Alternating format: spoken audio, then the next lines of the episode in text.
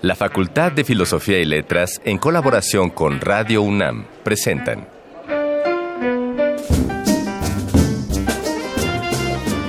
Lecturas de pasillo y debates de jardinera. Pensamientos de biblioteca y encuentros de ludoteca. Cátedras extraordinarias fuera del aula.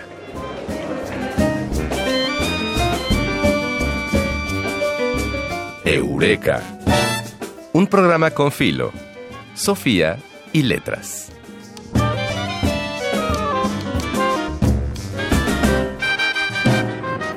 La escritura es ejercicio y disciplina, diría yo, y como tal, todos deberíamos experimentar con cierta constancia. Bueno, ahí está la disciplina.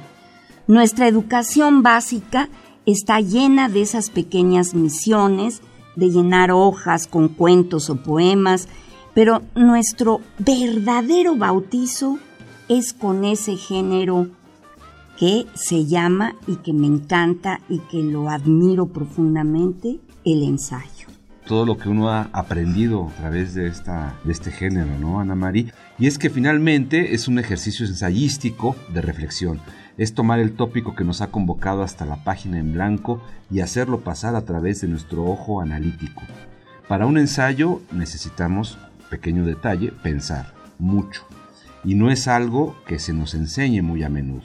No en absoluto. Bueno, en Eureka esta tarde estará dedicado todo el programa al ejercicio del pensamiento en función de la palabra, de la reflexión entintada, ese verbo tan emocionante y difícil que se encuentra al alcance de todos los intelectos y espíritus. Crear.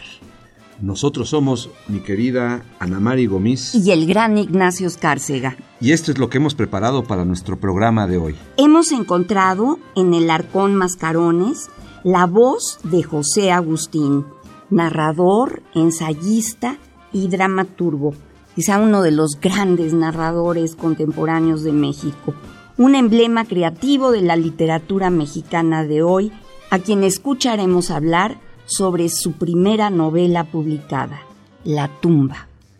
El poeta, ensayista y crítico literario Evodio Escalante nos va a acompañar en la entrevista 3 de 10 para adentrarnos en el tema de el ensayo y la creación literaria. Imagínate, Ana María, vamos, vamos a tener mucha tela de dónde cortar. Hombre, y al gran Evodio. Y al gran Evodio. Y ayudarnos a comprender las virtudes y los límites de este género. Si nuestras sugerencias de lectura aún no te han convencido, las voces de la Alameda llevan otro par de recomendaciones literarias importantes. No queda más que agradecerte de nuevo tu escucha y darte la bienvenida a una emisión más de Eureka, un programa con filo, Sofía y letras.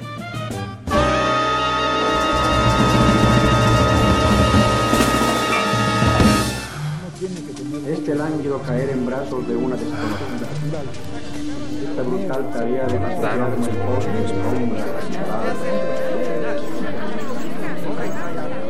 el Las palabras que edificaron nuestro presente. Arcón Mascarones. La tumba fue la primera novela publicada por José Agustín en 1964. Su original estilo, que verdaderamente nos tomó a todos por sorpresa, y una sensibilidad que hasta el momento no se había explorado, hasta ese momento, abrieron en México un nuevo estilo narrativo. Lo que estamos por oír es la voz del mismo autor al relatar su experiencia con la publicación de la obra. Ese libro lo escribí cuando tenía 16 años de edad y luego después me lo llevé ya, a los 16 años me, fui a Cuba y me lo llevé para allá y le, di una manita de gato. Y luego después regresé y me metí en el taller literario de Juan José Arriola y Arriola hablaba siempre diciendo que yo tenía mucho talento, pero cada vez que le llevaba cosas al taller, los hacía trizas. Entonces yo dije, bueno, ¿sabe qué le enseño a, este, mi maestro que, que, que, satisfaga lo que él cree de mí? Y, me acordé de la tumba.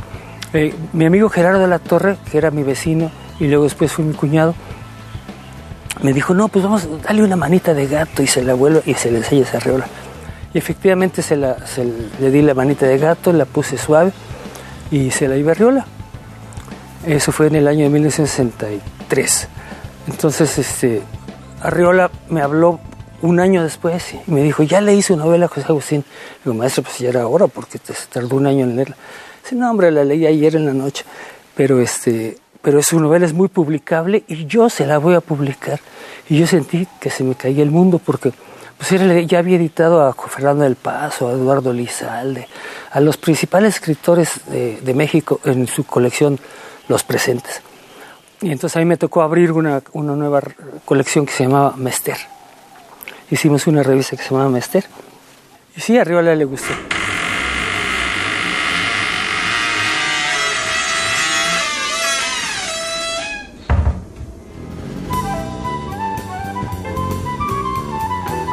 No siempre se dice todo lo que se sabe, pero este sí es el lugar. 3 de 10.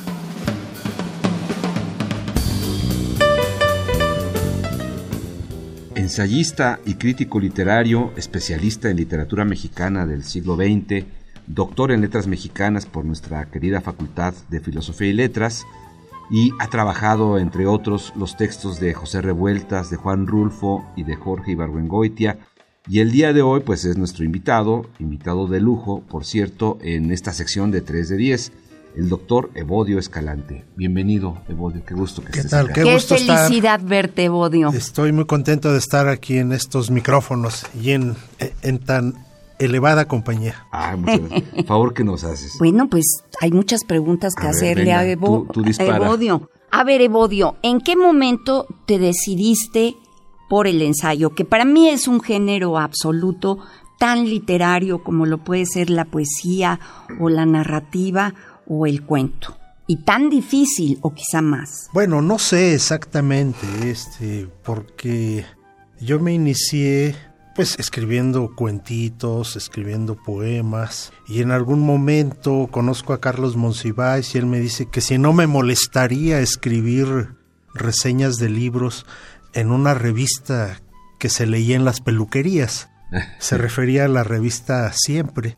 Y entonces Y si A se la leía- cultura, y sí se leía se No, bueno, era, la- era el gran suplemento. Sí. De, de hecho, es una gran invitación que me Sí. marcó de por vida, porque ahí yo empecé escribiendo pues reseñas. En la cultura en México. Sí, en alguna reseña sobre Jorge Ibargüengoitia. Él acababa de publicar en ese momento Estas ruinas que ves, algún libro de, de Hernán Lavín Cerda, en fin, de Alejandro Aura. Empecé haciendo reseñas y en cierto momento pues surgió, todavía vivía José Revueltas, pero en vida de él apareció la convocatoria para el concurso de ensayo que, iba a estar dedicado a José Revueltas en su primer edición.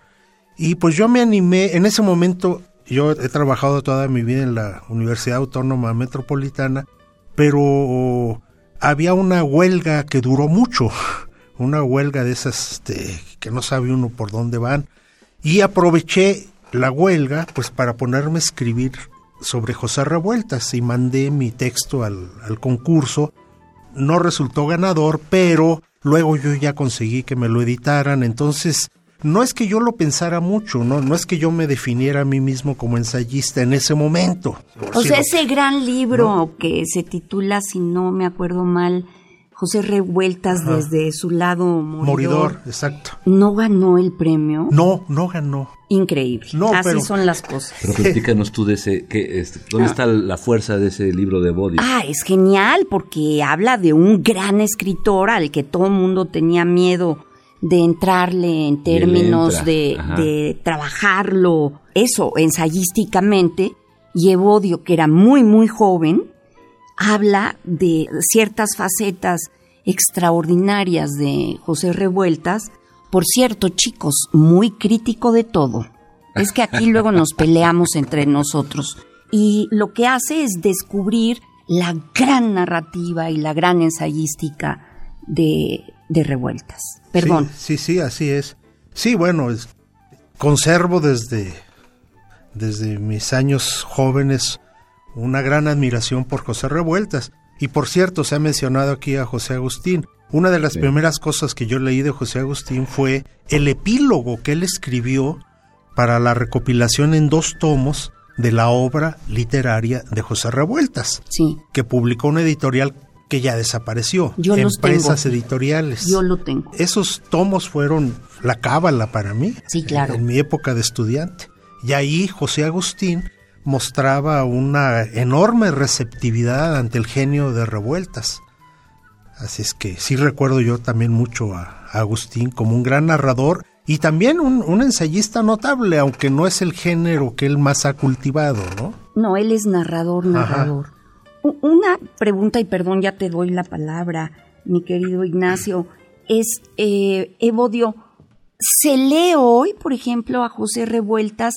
Creo que sería muy importante que se volviera a poner en circulación revueltas desde el lado mo- moridor, porque yo no veo a los chavos leyendo a revueltas. Bueno, es que hay varios revueltas también. Es un escritor muy complejo porque también fue ensayista, hizo textos sobre política, fue un militante comunista toda la vida. Parte de estos textos ensayísticos, este, sí ya no han sido reeditados en tiempos recientes.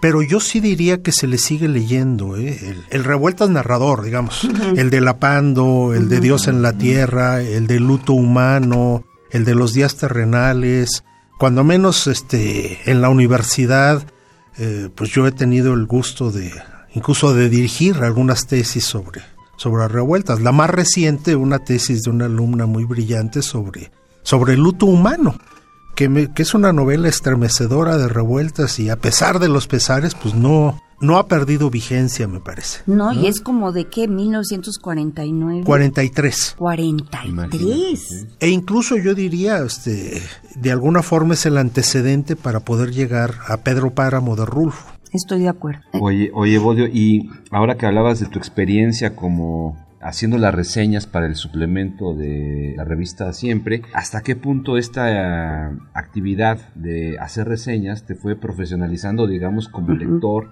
y fue orientando tus gustos y tus afinidades? Sí, yo creo que sí, este, tener la encomienda de hacer reseñas también hasta un poco te modifica el cerebro, porque este, ya estás pensando en qué vas a leer, pero anticipando que vas a poder hacer una reseña de eso que estás O leyendo. sea, ya lo lees con otros ojos, ya, Sí. no, es, ya no es una lectura. Ahora yo creo que, bueno, hay muchos decires para arriba y para abajo, pero este, luego en la academia se tiene una cierta propensión a, a decir que la reseña es un género menor o que no vale tanto la pena. Porque bueno, claro, está el, está el autor de libros, está el gran ensayista, pero yo creo que la, la reseña, que es un género muy modesto, eh, también es esencial en la formación de lectores y en la formación de un crítico. Yo creo que un crítico tiene que empezar haciendo reseñas.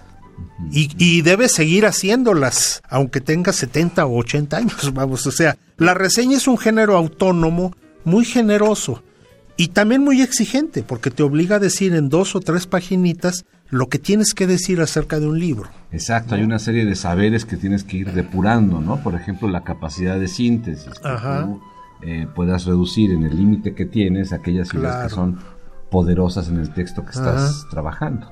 Sí, y por otro lado es una manera de veras de ejercer la lectura y de ofrecer eso que has leído y lo que has pensado al, al mundo y no pasarlo por el tamiz de, digamos, de la teoría literaria o de, Claro. o de otras disciplinas que quizá no acerquen tanto al texto, sino que en algunas ocasiones lo alejan. A mí me gusta mucho leer reseñas. Hay unas con mala leche y hay unas con muy buena intención y Sí, sabemos tiene- quiénes mejor- son. sí, a lo mejor si tienen mala leche ya no son reseñas, ya son... ¿no? Bueno, Ya pero son- ya son yo, disparos. reivindica- Ya son disparos. yo reivindicaría la mala leche porque es parte de las pasiones de- humanas. Mira, ¿sí? qué interesante. Eso es importante. No, A y, es, y es que además a veces este, las reseñas más eh, que más se recuerdan son reseñas muy negativas. Recordemos que el gran Ali Chumacero, que trabajó tantos años en el fondo y que fue el editor de, de De Pedro, Pedro Páramo, Páramo. Publicó una reseña asesina. Asesina. Diciendo, bueno, a- en fin, no le exijamos demasiado a este joven escritor. Es su primera novela. Chance, ya mejorará.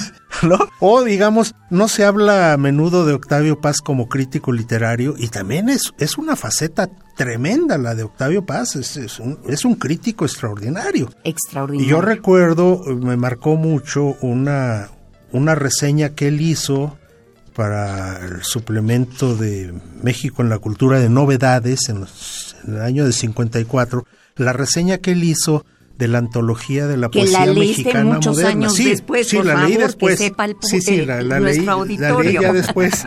Pero es que a- Antonio Castro Leal que en, en los años 50 era un gran crítico literario, muy, muy reconocido, con una enorme trayectoria, incluso había sido rector de la UNAM, en fin, pues publica en el fondo, que el fondo se estaba abriendo a las letras, publica la antología de la poesía mexicana moderna, el libro cae en manos de Octavio Paz y Octavio Paz hace una reseña asesina, pero decisiva, ¿eh? Es un, para mí esa reseña es un antes y un después, porque Castro Leal, con todos sus méritos, pues ya deja de ser un crítico importante, cuando menos en el terreno de la poesía, como que queda descalificado como poeta. Y en cambio se empiezan a imponer nuevas voces, entre ellas la de Carballo. Claro. Este, hay, cambia incluso la percepción de la poesía, porque se decía que la poesía mexicana era crepuscular, ¿no? Y entonces Octavio Paz demuestra pues que no, que esa es una gran mentira. Y en efecto, el propio Carlos Pellicer, que estaba representado generosamente en la antología, pues es un poeta de la luz, un poeta del sol. ¿no? Total. En fin, para mí esa reseña de Octavio Paz es tan importante como un libro. Cambió totalmente la historia de la poesía mexicana. E incluso es muy famosa esta antología de poesía en movimiento que hizo el propio Sí, Octavio claro. Paz. Porque él fue... Eso ya más adelante, ¿no? Eh, pero es, es la consecuencia, Ajá, es la sí, consecuencia de ello, porque el fondo no vuelve a reeditar esta, este libro de Castro Leal. Y cuando deciden hacer una nueva antología, ¿a quién se la piden? A Paz. Pues a Octavio Paz. Claro. Ese es el origen de Poesía en Movimiento. que es genial, ¿no? La, la- No, la sí. historia. Sí, sí, es una historia. Que supongo que todo esto lo ves, por ejemplo, con tus alumnos o con tus eh, Pues sí, lo hemos visto en algunos doctorandos, cursos de- este De poesía, claro. No puedes eh, dar un- una clase de poesía mexicana del siglo XX sin, sin mencionar a Octavio Paz, porque llena sobre todo la, la segunda mitad del siglo XX, pues es, es el dominio absoluto de Octavio Paz. Pues ahí para nuestros queridos radioescuchas comienza a aparecer una recomendación muy importante, ¿no? Estas obras de las que habla Evodio, pues ya nos van lanzando ahí una línea de afinidad sobre qué podríamos recomendar para... y volver a Octavio Paz, que, que me parece esencial para los que estudiamos literatura. Sí, por supuesto. por es supuesto. un es un tótem, ¿no? De, de Sí, sí. la literatura. Yo me declaro bipolar, ¿eh? Porque lo odio de forma intensa y al mismo tiempo lo admiro de una manera desmesurada. O sea, es, es un personaje imprescindible. ¿no? De- Imprescindible. De, de las letras mexicanas. En la poesía, en la crítica y en el ensayo. Es un, eh, eh, es un ensayista enorme, el mejor Bueno, Las ensayista trampas de la fe, que pues, hemos es un- tenido. es un es un texto libro extraordinario. Genial. extraordinario. Genial. 600 o 700 páginas y lo lees como si fuera una novela Sí, policíaca. exacto. Tiene un ritmo, Exacto. una fluidez y una brillantez en las ideas y una prosa. Entonces, cuando hablemos del ensayo tenemos que pensar que, por supuesto, que importan las ideas, el aspecto crítico, pero el lenguaje es fundamental. O sea, el ensayo tiene que tener un toque literario, que te atraiga, que te seduzca, que te haga Que te entrar. atrape, que no lo sueltes, como sí. decías en este Ajá. ejemplo. Oye, y otros dos ejemplos de, de- dos o tres ejemplos, Evodio, de ensayos literarios mexicanos que tengan esta misma potencia y profundidad como el de las trampas de la fe. ¿Qué, qué otro nos podrías decir? No necesariamente de paz, eh, obviamente, sino de- No, pues es, es difícil, es difícil, este, eh, así de bote pronto. Yo recuerdo haber leído un libro de ensayos de Juan Villoro que también me impresiona muchísimo. La, la es capacidad. muy entretenido además. La ¿no? capacidad que él tiene para envolverte también y para darle un toque narrativo, digamos. Te está contando, te está contando cosas este, conceptuales. hace un relato ¿no? teórico, ¿no? Pero al mismo tiempo casi, casi se vuelve un cuento. Ahí está la magia del ensayista, ¿no? Es decir, que siempre hay algo de híbrido en el ensayo, ¿no? no es pensamiento puro, no es literatura pura, es algo que se mezcla. Eso es, yo, por eso ¿no? me gusta tanto el ensayo, esa hibridez, Ah. ese poder jugar con el lenguaje al mismo tiempo que estás hablando sobre cosas. Pienso en Sergio Pitol, Claro. También muy bueno, como Sí. estos ensayos, el arte de la fuga. El arte de el la arte de la fuga, con la fuga. trama. Fíjate que es un gran narrador, pero de pronto a mí, con lo que mejor recuerdo yo de él, es ese libro, El arte de la fuga. Como que ahí encuentro su mejor prosa. Vamos, no sé, hay, hay algo que me, que me atrae particularmente. bueno, ese lo catapultó, pero tiene una narrativa espléndida. Pero sí, estamos sí. hablando de Evodio Escalante. Bueno, ya- Hoy ya, nos dejó, ya nos filtró por ahí algunas recomendaciones muy interesantes. muy importante, muy importantes todas. ¿Qué estás escribiendo en estos momentos, Evodio? He estado obsesionado más bien con algo que no tiene que ver con la crítica, sino que se me ocurrió hacer una traducción de un soneto de Mallarmé. Entonces eso... Ay, desde- qué difícil. Desde diciembre ando obsesionado con eso. No, no, no soy un, no soy traductor, o sea, rara vez en mi vida he intentado hacerlo, pero se me metió el- la espinita y. Y ahí estás. y- y- y en eso estoy. Ya llevo como 50 versiones. porque- Y el Sí, desafío, porque y hay el desafío supone que respetar el verso y la... Bueno, Que sea- que tenga la eh, en realidad la mayoría de la gente que se ha metido con este soneto de Malarmé, que, que le llaman el soneto en X, Claro. este, salvo hay un caso, pero la mayoría de los traductores no se constriñen a la cosa de la rima, sino prefieren hacer verso blanco, pues, blanco, ¿no? ya. Para de por sí es complicadísimo Malarmé, es, es- realmente es un monstruo, ¿no? Es un monstruo de la poesía. Un genio Sí. absoluto de la poesía, así es que espero no fracasar en este intento. No, pues la mejor, la mejor de la suerte, Cebodio. Y, y nosotros seguimos descubriendo, Ana Mari, que el programa se nos va como la gasolina, como, como agua. ¿De veras? Ya se Porque ya se nos acabó. ya se nos acabó el tiempo. Y entonces, Cebodio, lo que hacemos al final de cada programa de eh, la sección de entrevista de Eureka es pedirle a nuestro invitado una recomendación musical para que acompañe. Sí, ya me advirtieron Ya de, es- de esa advirtieron. amenaza. Bueno, pues aquí Ana Mari se va a encargar de cumplir la amenaza, por favor. Bueno, yo no. La cumple siempre eh, Silvi, que es nuestra productora y que es extraordinaria. Y además en Radio UNAM hay todo lo que quieras y más. Sí, bueno, yo admiro mucho a los pianistas.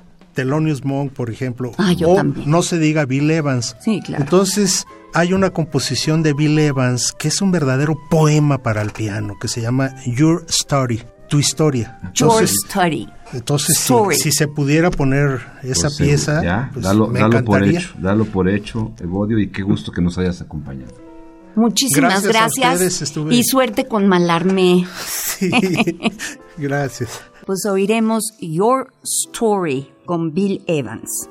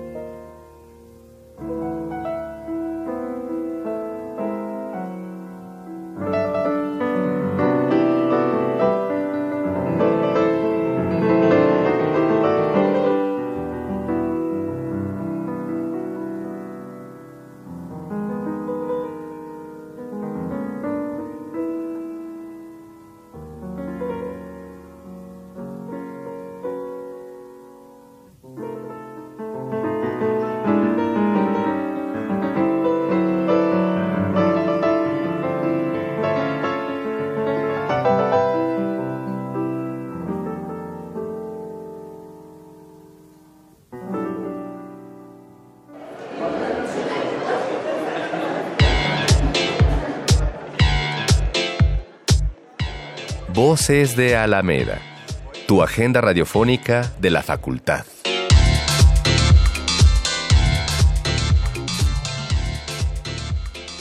¿Qué significa la denuncia? ¿Fue el Estado?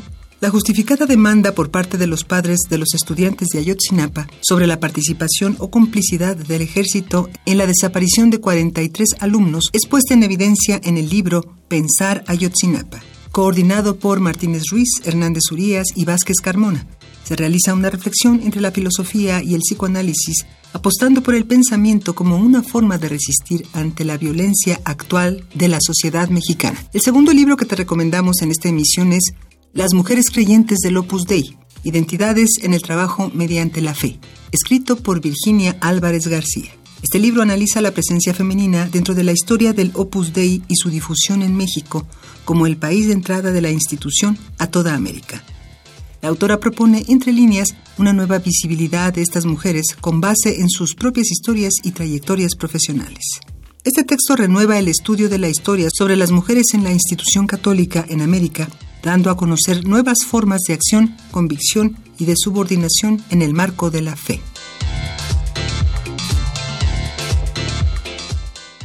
Eureka, un programa con Filo, Sofía y Letras.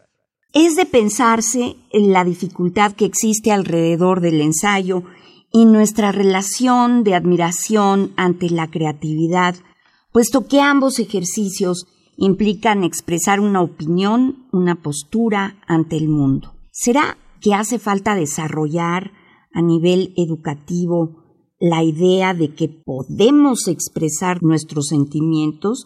Qué difícil, ¿no, Ignacio? está, Bueno, está bueno el desafío. La verdad que sí. Si tienes alguna anécdota de la Facultad de Filosofía y Letras, puedes formar parte de este programa. Escríbenos a arroba filos-unam y en YouTube como Cartelera Cultural FFIL para que nos cuentes tu historia. Agradecemos al equipo de producción de Eureka, la investigación que estuvo a cargo de la divina Dayanara Nogués y de Miguel del Castillo, que escribe muy bien. Nuestro operador técnico, que es Francisco Mejía, y el guion, que es del Mago Conte. La asistente de producción es Carmen Sumaya y la producción de nuestra querida Silvia Cruz Jiménez. Y pues hasta aquí llegamos en la emisión de hoy.